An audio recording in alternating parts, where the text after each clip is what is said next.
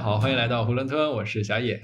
我是老欧，我是特一啊，噔噔噔噔，神经病！今天是我们三个啊，少了一位张姐，所以说张姐干嘛去了？度假去了？张姐在度假，在香港吧？弄得很。哇，她去了 Hong Kong，我也去过，不好意思，笑死了，跟谁没去过似的。虽然我没去过，我没我也没有。行吧，那我们就期待看看张姐从香港回来能给我们带来什么新鲜的这种趣闻分享一下。那今天我们其实想和大家聊一个，就是我今年感受比较深的，就是成年之后，好像朋友之间的离别通常都是没有再见的。就是你回想你们最后的交往的那个过程，好像就没有像初中小学那种我们绝交吧。我再也不理你了，就没有这些话，就慢慢的形形同陌路，然后在可能这一辈子都老死不相往来的这样一个过程，我还挺感慨的。因为今年刚大学毕业之后，我觉得我和好多大学时期的朋友也算是来往的比较密切，但是在一毕业之后，一下子就没有了联系。就像是因为你离开上海了，如果在上海的话，可能还稍微能有点联系。可能生活的地方也不一样，然后你们的职业规划和职业的发展方向也不一样。所以就会有这种形同陌路的感觉，慢慢的大家就不会再联系了。你们两个有没有经历过和某些朋友或某位朋友的这种时刻？一群一群一群的，一批一批的。我发现我的生活都很割裂式的，一个时期跟一个时期是完全不一样的人在身边，然后可能你整个人的过的生活的那个底色都是完全不一样的。但在北京的一堆游手好闲的朋友们，主要是以居住地为。为为中心辐射，当时很奇怪，就是我们可能无业游民就比较吸引无业游民吧，然后就总是五六个人、六七个人，大家都没有什么上班的事情在做，然后就每天工作日也好呀，周末也好呀，就是一起出去吃饭、出去唱歌，呃，出去到他家打牌，到他家干嘛喝酒，就每天都是这种日子。然后现在想来就觉得好神奇。就你一个人在家独居或者不上班比较正常，但 能凑齐六七个人，而且都是成年人，现在想想都觉得很神奇。因为他当时住的那个地方叫超级蜂巢，那里边就是聚集了这种人。我跟你讲，你不是也在那儿住吗？但我那会儿在那儿住是因为我公司离得近。对，其实所以说，其实这种现象很正常。就不管老欧是这种割裂的分段的，就像我们在小学时候的朋友、高中时候的朋友、大学时候的朋友，都是这种一个阶段一个阶段的大家在一起相处。我感觉我在这方面是一个比较迟钝的人。就我举一个例子，我上初中的时候有一个特别好的朋友，就我俩每天写作业也在一起，然后上补习班也在一起，课上就是课下放学之后也在一起，一起出去玩。然后后来上高中之后就不在一个中学读了。然后我再听到这个人的消息的时候，就是我已经上了大学，就是他得了白血病死，就是去世了。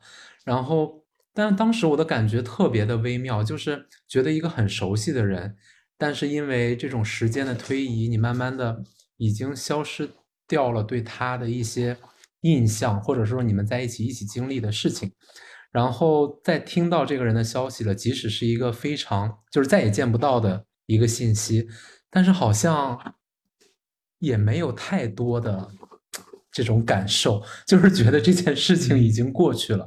然后比如说我呃老家是在河南，然后在成都读书，然后在北京工作了几年，又在上海工作了几年，在这几个阶段当中都认识了很多的，就是一群一群的朋友。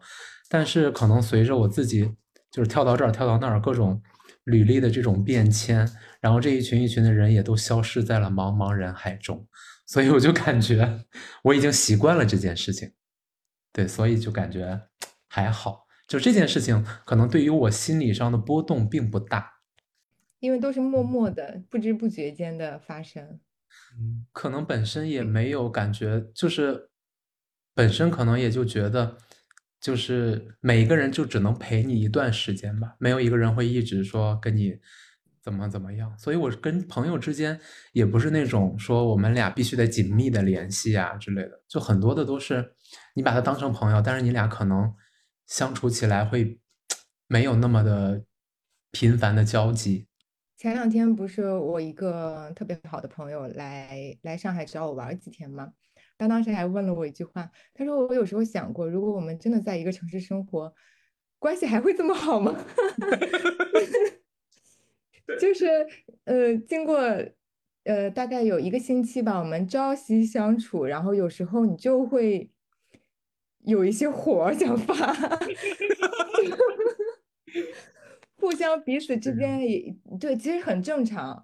但是呢，就包括有的时候你说聊天呀，各自的烦恼，嗯，其实作为朋友，现在已经相对来说比较成熟了。你会有倾听啊，会也会去帮他排解啊，或者互相的去倾吐。但是你还是终终究，我觉得很难做到一个感同身受，或者说一个同同理心吧。你只是在试着去同理他，但你并没有办法真的做到去。呃，怎么说理理不能说理解吧？就所以他的一些问题，当你当你他深陷沼泽的时候，你会觉得啊，你怎么还不爬出来？你怎么呃又在那里唧唧歪歪这些问题？但是你拉开距离的时候，比如说我们可能一个月偶尔联系几次，你会很你会有一个抽离的角度去看待他，去经历这些事情，然后有一些转变。但当你陪在他身边的时候，你可能会失去那个耐心。嗯，我我曾经就有因为跟朋友过于的亲密导致的反目，就是在我小，也是在我小学的时候，就是大家平时都是可能一周见一次去上那个特长班嘛，你就会觉得我和这个小孩关系真的特别好，你们就想要天天都在一块玩。结果后来有一次我们俩一起去北京比赛，参加了一个叫做什么什么中国什么童歌赛，类似于这种，要一起在北京待七天。而且这七天几乎就时时刻刻待在一起，然后我在大概第三天的时候，我就开始不喜欢他了，我就已经开始讨厌他了。我说他怎么可以这样？我为什么要和他做朋友？呃，那当时还是有我妈在，我还跟我妈说了这件事情。我妈说：“哎呀，你跟朋友交往，你要大度，你要宽容。”但是我真的忍不了了。我回来之后就再也不跟他联系了。从那之后，我们两个就再也不是朋友了。我发现确实有很多这样的问题，就之前包括北京的那个小可，就北京的那个朋友，我跟他出去，嗯，当时还是来上海旅行，一起出来玩，玩几天都还行，到最后我真的是 我们回程的路上，俩人互不说话，已经好烦彼此，就想立马回到家，一关门快走，就是那种状态。所以说，嗯，不管是和朋友之间，还是和。可能家人之间，我觉得都是需要一定的距离的空间。对对对，大家还是哪怕关系再好，你天天无时无刻的黏在一块儿，也是会产生问题的。这个度得拿捏好，既不能太近，也不能太远。对，就像我现在有几段可能维系的比较好的，有从小学到现在，有从高中到现在的朋友，我发现我们的相处模式并不是说我每天都要跟你交流，每天我都要在微信上跟你聊天。哪怕我们不是在同一个地方，但是只要我想要找一个人去倾诉某件事情的时候，他总是能给我最及时的一个反馈。再或者是可能我们这半年、一年见不到，但只要某一次我回到家，或者是我去到他的那个城市，我们两个一见面，一下子又瞬间回到了可能当初在刚认识，或者是我们关系非常亲密、时间、空间、距离都非常接近的那段日子。这才是一个比较理想化的，也是比较成熟的一个朋友之间的关系。对，其实就像我们之前都在上海的时候，每周约一次录播课，我觉得这个频率就拿捏的刚刚好。但我们也要感谢播客，如果没有播客，估计一周都见不了一面。真的是，你像我跟张姐，我们天天离的就一公里吧，但是已经好久好久不见了。像我们那会儿录播课，每次都得见三天，因为前一天去了，然后在你家再住两天。是的，是的，两天说不定也就还刚刚好，再多住第三天，再多一天我就要赶你们走了。他说：“你们赶紧滚。”我觉得小时候好像我们，嗯，就大学，包括大学之前，都会有一些集体生活，我们基本上都是二十四小时，每天天天见面，然后那种。当时就觉得还蛮习惯的，你跟某一个人关系好，你也不会觉得会有什么厌烦呀，会有没有空间感呀。但是自从毕业之后，我们在社会上就就是比较习惯了一个人生活的之后，你再去经历这种每天不间断的两个人 在一起交流，可能就会有问题。所以，是不是我们会变得越来越独，或者你的生活习惯或各方面，你越来越难以去迁就或者紧密的去融合另外一个人的习惯？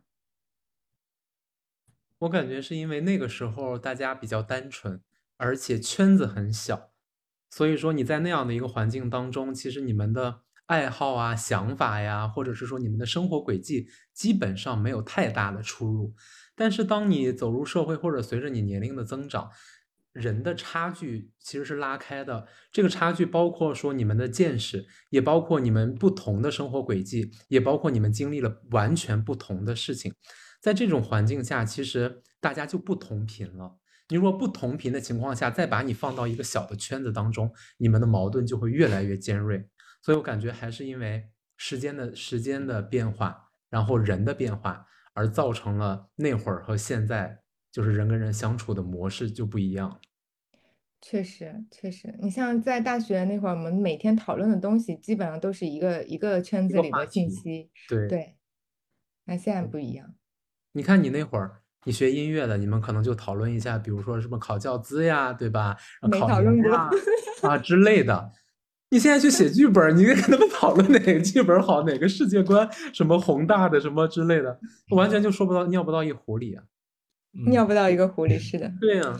就像我前一段时间听那个有一个播客，也是在讲这个，到最后可能人生当中来来往往的朋友，他们说的是跟特一安特别像，就是随着两个人的成长，他的发展方向不一样，他们可能眼界也不一样，他们的三观也不一样，然后这样久了之后，慢慢两个人的共同话题就会变得很少，然后共同话题少了之后，他就会渐行渐远，但是。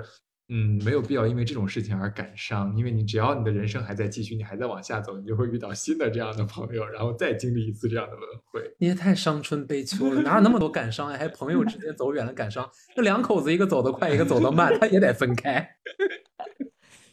你们看《老友记》吗？看。我我前段时间不是在猛刷它，猛刷到第九季，然后第十季还没看。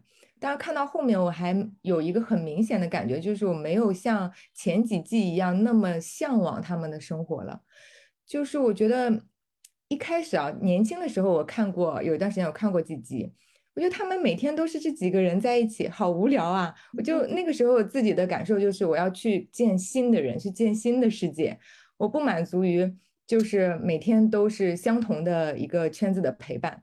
但是呃，从今年开始重刷的时候，我反而会觉得，哦，这群熟悉的朋友每天朝夕相伴的，是我很向往的一个状态。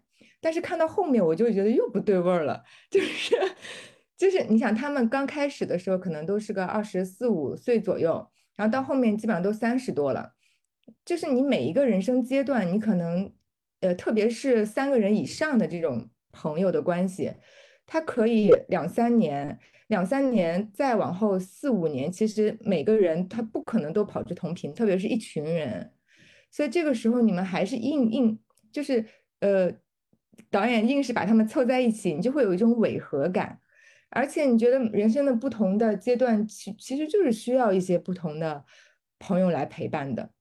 我觉得这个问题你在看完第十季之后，你应该就会被，就是他其实和你的想法，我觉得应该也是一样的，因为你知道结局是什么吧？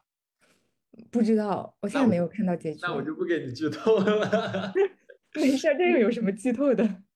就是其实他，我觉得分开了是吧？对，导演跟你的想法或者其他观众的想法也有相似的地方。他们最后也不会说一直这一群人生活到死，也是在最后的时候，因为有可能家庭的原因啊等等这样的原因，到最后结局的时候还是分开了。我一直都还是比较向往这种可能有。这么六七个朋友，大家一直住在一起，然后天天嬉笑打闹。而且我觉得它存在的一个原因就是它是一个剧，所以它是有故事线的。而在现实生活中，它不会有这样一条故事线一直去引导着你们这几个人啊，因为某件事情关联到一起，又因为某件事情分开，不停的重聚又呃这个相聚。我觉得这种在生活当中很难实现。我发现好像我们在生活当中聚在一起的某个阶段聚在一起的朋友，他更多的不是说我选择跟这个人聚在一起，而是这个事儿圈住了你跟他或者你跟他们，所以让你们有了更多的相处。就我们现在很少说在从一群人中挑了一个朋友，然后我选择跟他去成为好朋友，不是的。是，通常都是因为。种种的事情把你们绑在了一起，然后时间久了之后，你们才成为了一个好朋友。是是这样，是这样。对，就像你们说，可能但这个也是分阶段的。你比如说，咱们上学的时候，我想跟一个人成为朋友，是我主动的。但是可能等我们 世界更大的时候，你跟谁成为朋友，真的是靠事儿推着。你说我跟老欧，我们俩上学的时候，就是我主动去认识老欧，然后我们成为了朋友。然后你说到社会上以后。如果是说我就是不是老欧毕业之后就去了北京，然后如果不是我毕业之后也去了北京，我们俩可能的交集就会非常的少。如果不是说老欧后来去了上海，我又跟到了上海，那我们之间可能也会渐行渐远。其实当时做播客的一个主要原因就是说想要找个由头，我们能够定时的聚一下。这个来说对我来说意义会更大一点，就是比播客本身。对对，我觉得这个对我们四个人来说都是这样。那一开始做播客不是为了赚钱吗？不是还分红的吗？只是一不小心做了几十万的播放量而已。三十五啊，三十五点二，好像我今天才看了一遍。哇哦，依然一一分钱也没赚到。每天每天都会就是定时的回味一下我们的博客，然后看一下网易云，觉得啊数据好好啊，这坚持做下去的动力。它就像是一个牵绊，就是你，就是你把它放弃掉，就会觉得很可惜。不也就是事儿找事儿找出来的，对吧？你不主动去找个事儿，其实可能真的也就走着走着就没了。但我觉得，就是人跟人之间的渐行渐远，它其实是一件很浪漫的事情。你比如说像那个你们刚才提到的那个，就是有一个呃，请回答一九八八，就是这个剧，大家为什么觉得它好？就是因为他把生活描绘的非常好，他把这一圈子的人描绘的非常好，大家就是邻里和谐，然后在这个当中有欢笑有泪水。然后我我们为什么觉得这个剧特别好？还就还有一个很重要的原因，是因为它的结尾，就是所有的人全部搬离了这个地方，就是大家有的去这里，有的去那里，所以我们会觉得它特别美好，就是它像是一个很宝贵的记忆，埋藏了。在这个双门洞当中的几个家庭的心理，但如果你说他们一直在一起，一直在一起，可能就没有了那种很浪漫的感觉。所以我觉得人跟人的渐行渐远，就是其实是很美好的，就你没有必要一直绑在一起。哦，就像琥珀一样，你可以把它定格在那里。对对对对对。哎，他言这么一说，我突然间。就是想到我可能看过的这几个剧的结尾，好像都是用这种比较浪漫的方式结束掉的。就不管是刚才跟老欧说的那个《老友记》，还是你刚刚说到的《请回答一九八八》，还有我之前我们一起看那个《摩登家庭》，他拍了十一季，在这部剧的最后的结尾，也是这几个可能日常生活关系非常紧密的亲戚们。都是各奔东西，孩子们该上学的上学，然后呃回老家的回老家，最后的结局其实也是一个分别的这样一个场景，就会让人还挺感慨的。我觉得这样的一个结局，比起那些可能。大团圆似的，大家还是一直在这儿生活，什么未完待续这种状态，我觉得会让我心里更踏实。没看过那个吗？美国有两个电影啊，都特别出名，一个叫《泰坦尼克号》，一个叫《革命之路》。然后这两部电影的 男女主角全都是莱昂纳多和那个凯特温斯莱特。他们在泰坦尼克号的时候，大家觉得真的好浪漫呀，爱情真的好美好呀，因为杰克死了。然后《革命之路》的时候就觉得。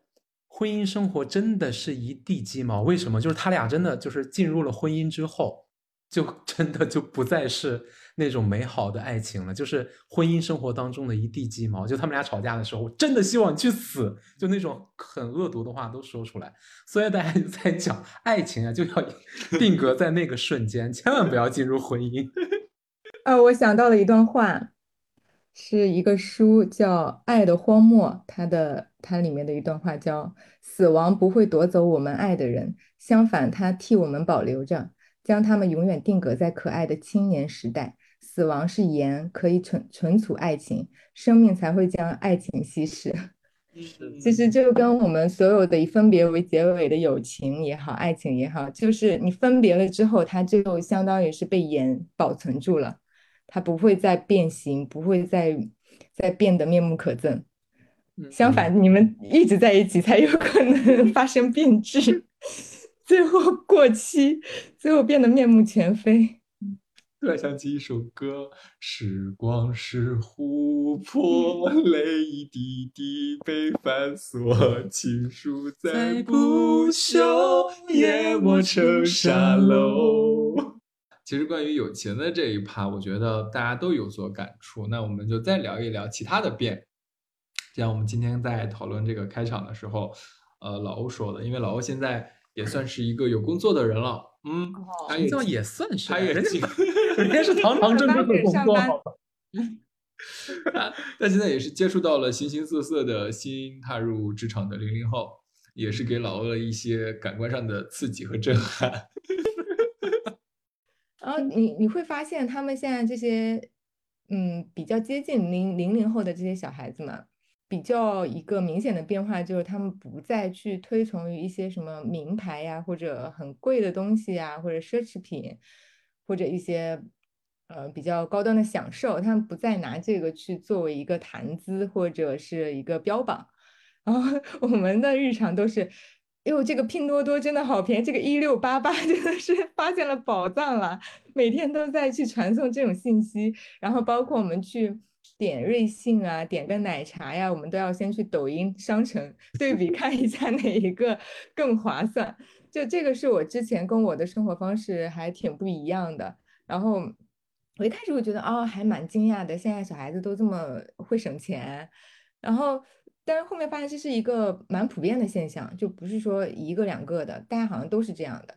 就是去去拼一些单啊，去包括在链在群里面甩一些 很划算的链接呀，这个分享反而会让我觉得，就是我我我对于一些，就是像之前之前一些职场呀或者朋友们相处，可能还会有一些小攀比之类的这种心思在啊，但现在我发现他们完全不会。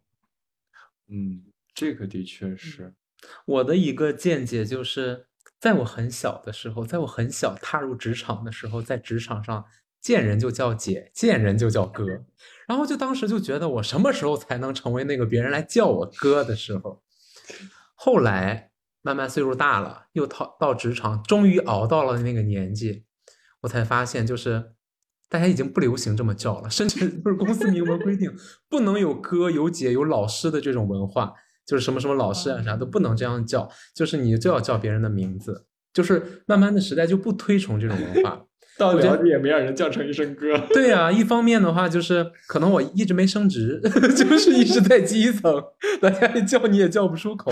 第二个方面可能真的就是时代变了，就大家。我想到了，就是赶不上热级。你年轻的时候流行大叔，老了之后流行流行小鲜肉。鲜肉，真的是这样。太不友好，不是？我觉得还有一个跟特安的工作的环境有很大的关系。你像他那种可能呃大厂的这种文化，可能没有什么哥啊姐啊什么。但是像我们现在 这种，可能算得上是一种体制内的工作。你们不够先进，落后。对，大家还是张口哥闭口姐，然后你只要你不确定这个人叫他哥还是叫他姐，就比如我们。我们有个那个导播老师，他是个 T，他特别爷们儿，然后你就总是搞不清楚，就是你见到他之后那一瞬间，你脑子里反应不过来，你应该是叫他哥还是叫他姐，这个时候就会叫他刘老师。像我小时候，对于我那些哥哥姐姐们，大家还说啊，我要去买这个 AJ 呀，或者哦最新款的这个什么球鞋啊，就现大家完全没有这方面的攀比。然后我觉得造成这个的。变化的很大的一个原因，可能是因为大环境不好，大家都没有什么钱。没听说吗？现在就只有奢侈品和平价商品，没有轻奢了。为啥？轻奢就是穷讲究。谁还去买轻奢呀？可能是大家对一些东西的祛魅吧。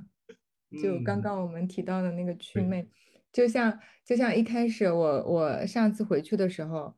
我就跟我就在发愁我的穿搭，我一直在发愁我的穿搭，就感觉没有找到自己一个对的路子。我觉得要找到，因为现在你上年纪了，你就不能再只是说颜色好看呀、样式好看，你就要讲究品质了，真的。所以我就看看看衣服啊，就是我觉得你你花个大几百块钱，你都买不到一件剪裁很好，甚至说满意的东西。我觉得现在的衣服越来越贵。然后直到我回家遇到了楚乔，然后他搬出了他的，他说：“你看我今天身上穿的这件衣服多少钱？” 就是看着料子真的蛮好的，然后针线脚也蛮密的，就，然后他因为他本身也蛮蛮会穿的嘛，然后穿个小裙子，然后上面搭一个也比较简单，但是看起来还是蛮有设计的一个衣服。我说这个如果说挂到我们现在上海一些路边的买手店，卖一个上千块钱是不成问题的。然后他说我买这个六十九。天呐！对，然后他开始跟我细数他买的衣服，然后多少钱多少钱。然后他也是经历了一个，就是买买完退，退完买，买完退，然后一直是筛选到了几家店，然后几家款式什么性价比特别高的店。然后后面包括这次他来上海找我们，去了一趟杭州，去逛了批发市场，然后我们真是大开眼界，我们在里面斩获了几件衣服跟几件首饰。然后回来的动车上，我们发现我们六十多块钱买的首饰，淘宝上三十多块钱。然后我本来还要买一个帽子，结果 因为因为找不到路没有买到，然后后来发现我省了三十块钱。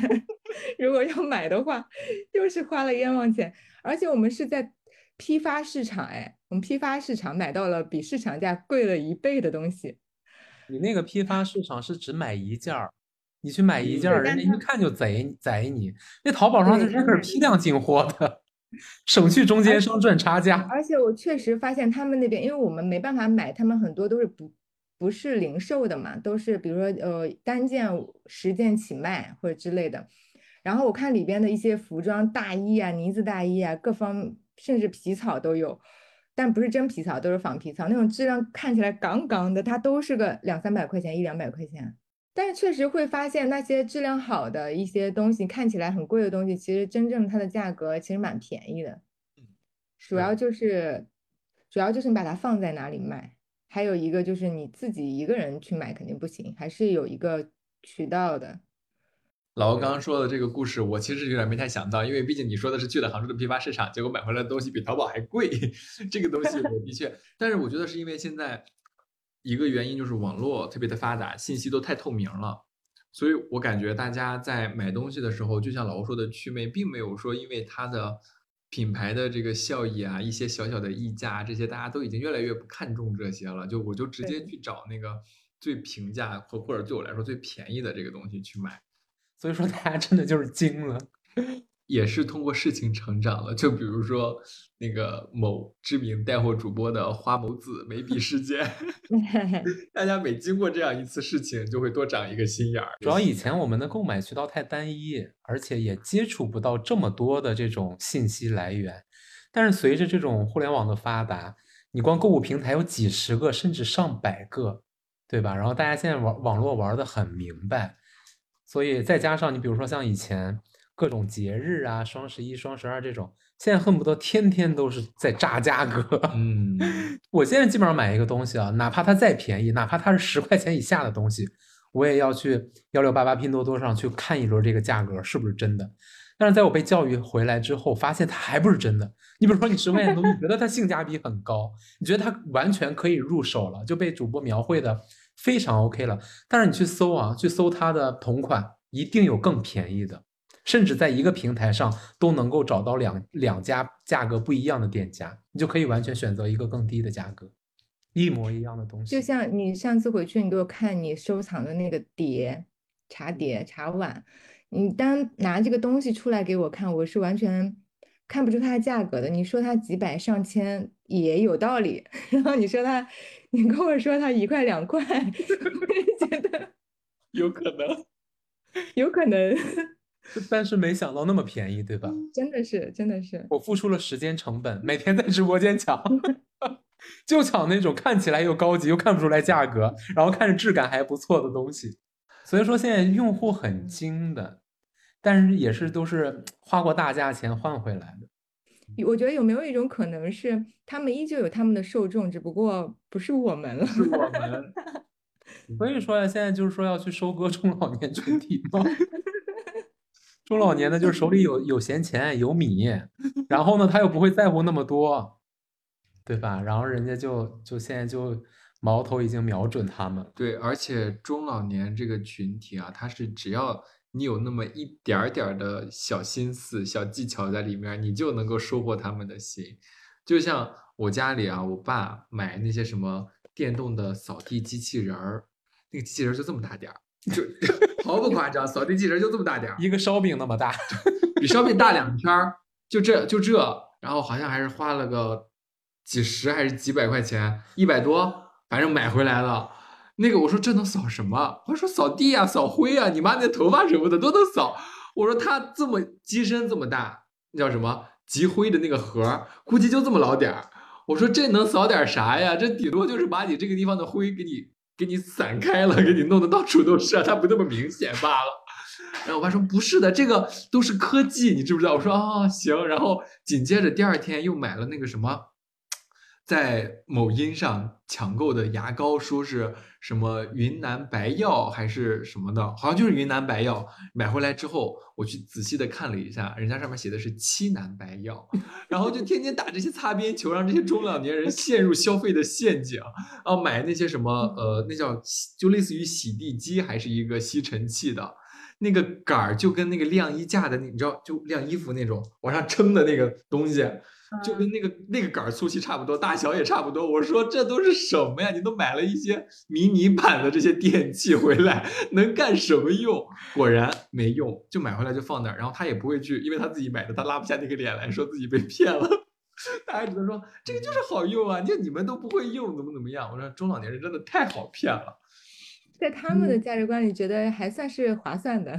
对，这个。就是在他们的价值观里，这东西便宜，然后跟电子扯上点关系，他们就愿意为它买单，你知道吗？就在他们看来，这个研发成本好像很高的样子。还有一个就是刚刚我们提到的，说大环境不好。我前两天看了一个赵本山的，应该是某一个剧里面的一个片段，我还分享给特一安了。他说：“都说大环境不好，呃，怎么你到哪儿哪儿大环境都不好啊？你是什么？你多厉害呀？你去一个地方就能让一个地方不好？”对呀，我之前做影视的时候说影视大环境不好，后面做做做动漫，呃，大环境不好，然后现在做游戏，游戏大环境不好。我跟你说，现在游戏的大环境真的是不好，不自觉才把那个什么呃深圳的那个办公区的全裁了吗？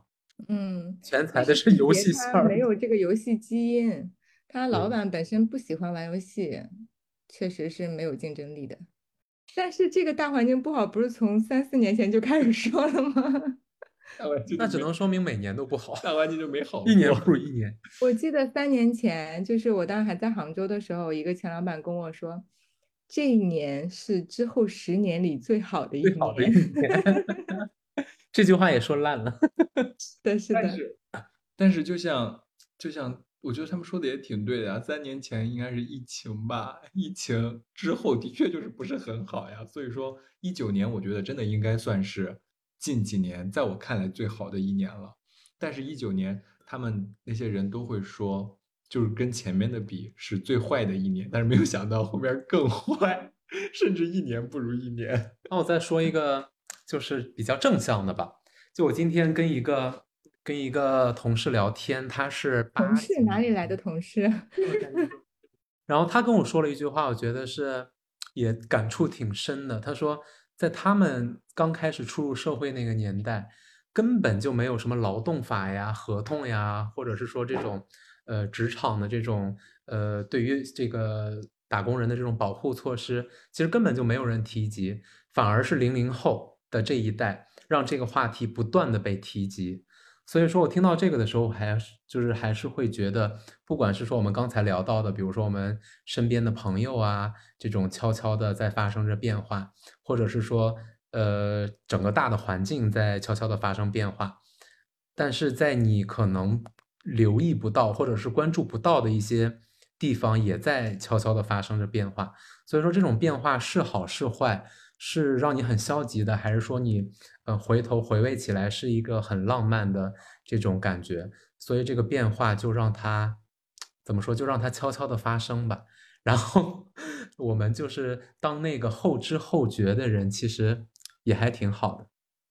零零后这么厉害吗？其实你刚刚说那个，我又想到一点，就是说这个社会其实也在不停的进步。就是你知道有一个打篮球特别帅的杨明，杨明，杨明他老婆最早爆出来跟他结婚之后，评论区里都说哇，这个女的上辈子是拯救了地球嘛。然后中途杨明又那个爆出有一个出轨的传闻嘛，然后大家都在评论区里说什么。啊，这么帅的男人，男人什么出轨也可以被谅解啊，怎么怎么样？然后到现在他那个宣布离婚之后，结果评论区里清一色的全是一些女生什么支持姐姐呀，什么什么怎么样，就是讨伐渣男什么的，就是像这个女权都是在不断的通过一些可能在我们看来比较极端，或者是有个别的，不是在我们看来就是太极端了，就是现在的女权打的真的降不住。我是觉得有一点极端的，对，就就他们会把这个女权滥用到一些地方去，为自己的一些私利去做事。对，就就像一些电影啊，但凡触及到一些这种东西，其实你，嗯你所有的电影它都不可能避免男女性别这个事情，你你只要想要钻钻这个牛角尖，你都是可以去钻的。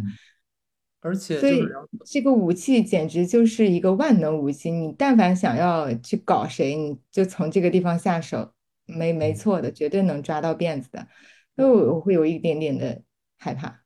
嗯，对，因为这个东西都是物极必反，因为女性可能去呃长期的遭受到了一些家庭或者社会上的不公，所以说这种女权的呼声越来越重。但如果是说她到了一个。完全极端化的女权世界的时候，其实对女性也会带来一些不同程度的反噬。比如说像日本，就是它就是女权的文化，就是有一段时间也是愈演愈烈，然后就导致在办公室很多男性同事或者是上级，他为了避免这种被贴上这种对女性骚扰啊，或者是说对女性不公的一些标签，他甚至完全就不敢跟女性说话。所以说，在这种环境下，其实对于女性来讲的话，也是不公平的。所以说，这个度，或者是说这种程度，它进演化到哪一个部分是对女性更友好的，其实不能太极端。但是我觉得它的存在还是比较合理的。就像它可能现在到了一个非常极端，可能到了一个某一个顶点之后，它又会回落，然后就会持续一个平衡。就像老欧之前跟张姐在我们的节目里讨论过，就比如说我们现在是。负五、负六，然后他总需要有一个人，可能现在冲到了十啊，才能把这个平均值拉到了可能一二这种比较均衡的一个状态下。也就是有了这些可能比较极端的女权，才会让更多的人慢慢的去觉醒这方面的意识。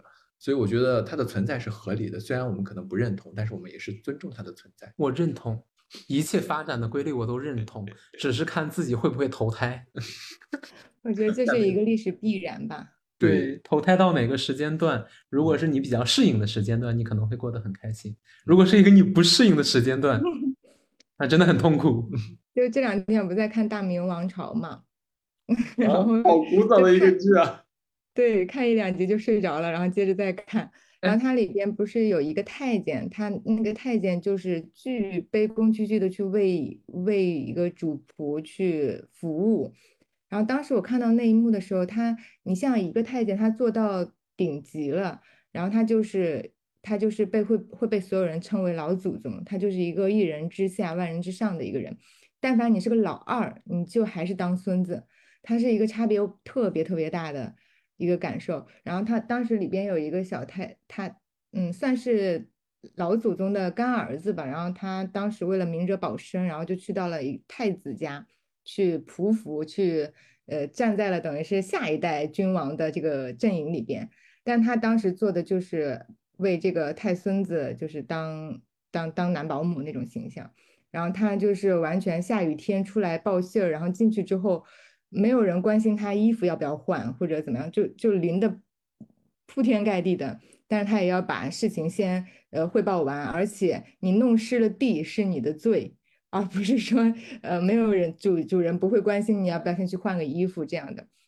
然后当时他的那种态度就是完全沉浸在自己的角色，没有一丝说我为什么要我凭什么要被这么对待。当然，那个我看到这一幕的感觉，我觉得人真的如果不认命的话，如果不认你的角色，会很痛苦。就是我在想，如果这个太监他心里是不服的，或者抱着一丝觉得我我为什么这么，他他会很他会非常非常的艰难。他既然决定了说要去做这样一份差事，他肯定内心还是没有那么觉醒。对对，没有觉醒，他就不会那么痛苦。是的，一旦你觉醒了，你可能又挣扎不出来，才才是最痛苦的一个阶段。没听说过那句话吗？就是在任何一个时代下，就是什么人最痛苦？就是他觉醒了一点，又没有那么觉醒，这种人最痛苦。如果说你完全没有觉醒，你就认命，你其实还挺怡然自得的；或者是说你完全觉醒了。你完全就是置身事外了。其实你也可可以理解你所在的这个时代或者是环境，就怕那种你觉醒了一点，但是又没有完全觉醒。我知道了一点真相，又没有完全知道，这种时候真的很痛苦。对，是的，很痛苦。人类的诞生，整个整个人类社会的诞生，呃，它的精密程度就像是说一个小狗，它在键盘上打出了一一篇《红楼梦》。就是说，他的这个他的这个偶然的程度就到达，就可以类比成说一个小狗或者是一个盲人，他直接能在键就是不是盲人就是小狗，他在一个键盘上打出了一篇《红楼梦》。所以说，他在去究其整个宇宙的，或者是整个地球的真理之后，他就得出来了这样的一个结论。那么是谁打出来了这本《红楼梦》？或者是说，如果是说世界是一个非常精密运转的机器，那么谁按了这个按钮？这个是完全无法解释的，就是至今是无法解释的一件事情。所以说，很多事情你把它比喻的再合理，或者是说把它研究的再透彻，它依然是无法解决到。就是真理的问题，就是这个这个真理层面上的问题，所以说就不要得不到答案，真的是很痛苦。嗯，对，所以说很多科学家，不是说那个谁杨振宁，还有爱因斯坦，就是很多物理学家、科学家，他在研究这些问题，最后大家都会觉得你是不是疯了，你是不是走火入魔了，而是因为他们可能已经到达了我们所说的完全觉醒的那一步，他他才得出来了这样的一个结论。我刚想到了，因为我之前在刷小红书，小红书上就经常有什么，呃，要要保护自己的能量，然后要要让自己呃能量充沛，要拒绝一些什么，这一步还觉得还蛮合理的哈，蛮正能量的。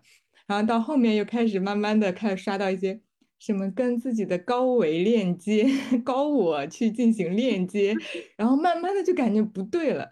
然后直到我刷到了一篇说什么。呃，说现在的一些什么跟高伟、高我啊之类的这种宣扬，是一种新型的宗教 邪教，我突然顿悟了。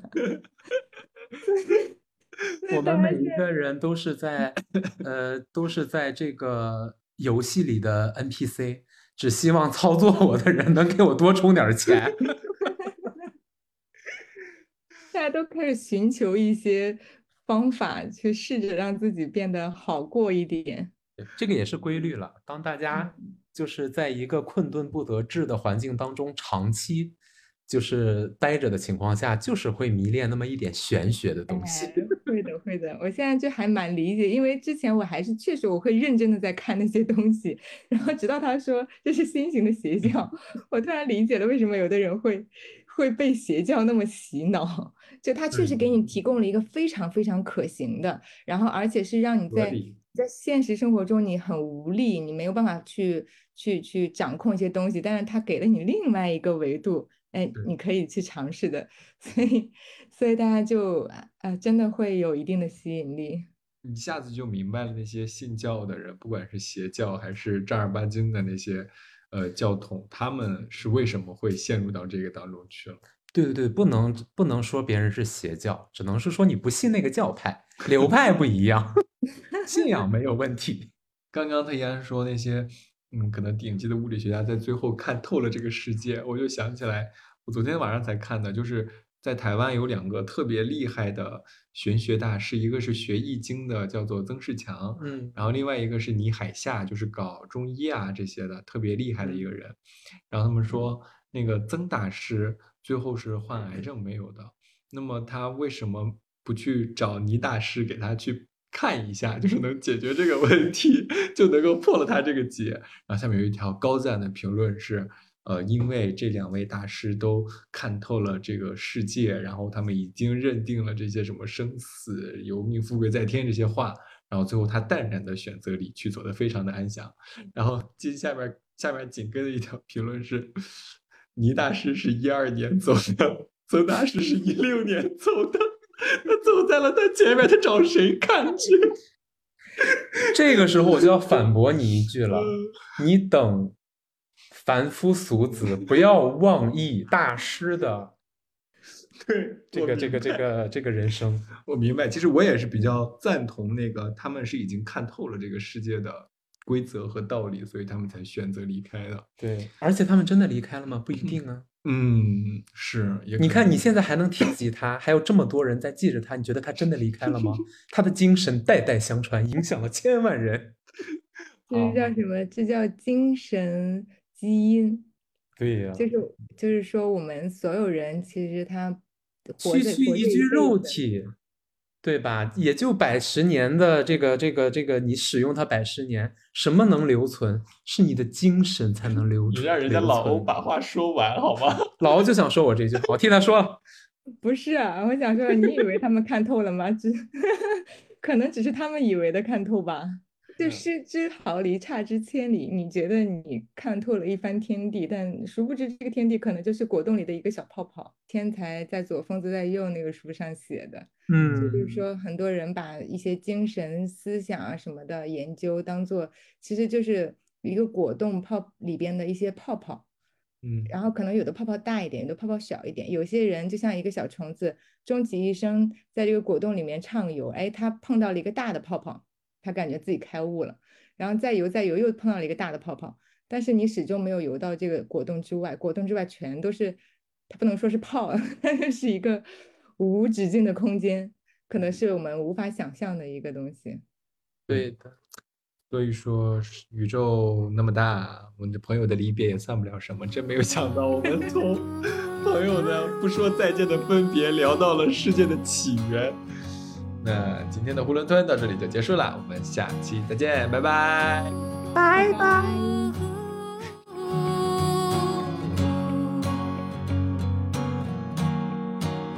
在这个世界，有一点希望，有一点失望，我时常这么想。在这个世界，有一点欢乐有一点悲伤谁也无法逃开。我们的世界并不像你说的真有那么